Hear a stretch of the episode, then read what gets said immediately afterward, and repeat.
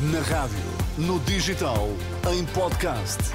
Música para sentir, informação para decidir.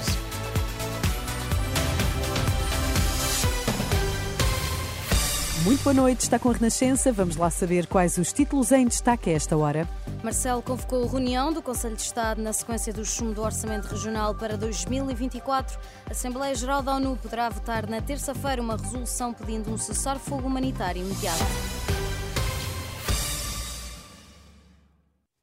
Presidente da República convocou para esta segunda-feira uma reunião do Conselho de Estado depois de ter ouvido os partidos representados no Parlamento açoriano, na sequência do chumbo do Orçamento Regional para o próximo ano. Foi há 11 dias que, numa nota da Presidência da República, que deu conta que Marcelo, depois de ouvir os partidos, decidiu convocar uma reunião do Conselho de Estado no Palácio de Belém, em Lisboa.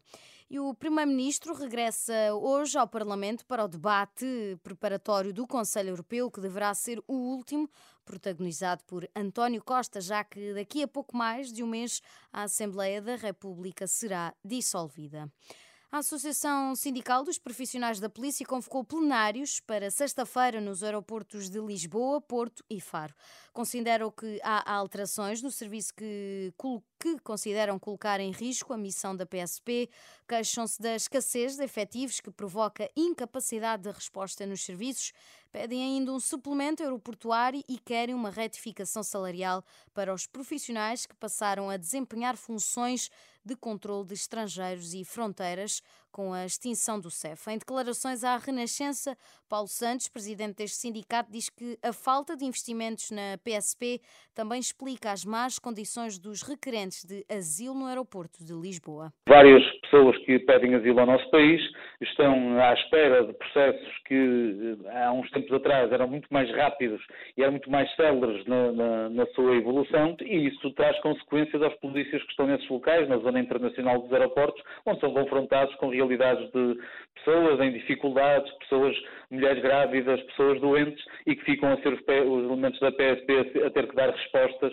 a estas pessoas. Nós não queremos isto, queremos insistir reiteradamente naquilo que é a necessidade de alterar este paradigma, que é uma, uma, visão redutora, uma visão secundária que o Governo tem tido para com os profissionais da Polícia de Segurança Pública. O Presidente da Associação Sindical dos Profissionais da Polícia, ouvido pelo jornalista Alexandre Abrantes Neves. Já a Direção Nacional da PSP reconhece que as condições em que os requerentes de asilo aguardam por uma resposta no aeroporto de Lisboa não são as melhores. Os estrangeiros mais vulneráveis têm sido colocados no espaço equiparado centro de instalação temporária.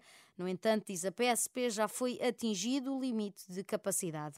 O superintendente Hugo Palma atribui a culpa ao aumento do fluxo de pessoas que se têm registado nas últimas semanas. Não são pessoas que chegam ao território nacional e que automaticamente pedem asilo. O que acontece são pessoas aos quais lhe é recusada a entrada por motivos diversos, nomeadamente as questões documentais, e que nessa sequência pedem asilo. E é isso que está a acontecer e que faz com que o, o número anormal de pessoas neste momento esteja na zona internacional do aeroporto de Lisboa. Palavras do superintendente da PSP, Hugo Palma, à Renascença. A Assembleia Geral da ONU poderá votar esta terça-feira uma resolução pedindo um cessar-fogo humanitário imediato. A informação está a ser avançada pela agência Reuters. Os Estados Unidos já votaram uma resolução do Conselho de Segurança da ONU neste sentido. Todos os outros 13 membros do Conselho de Segurança, incluindo os membros permanentes Rússia, China e França, votaram a favor da resolução, enquanto o Reino Unido se absteve.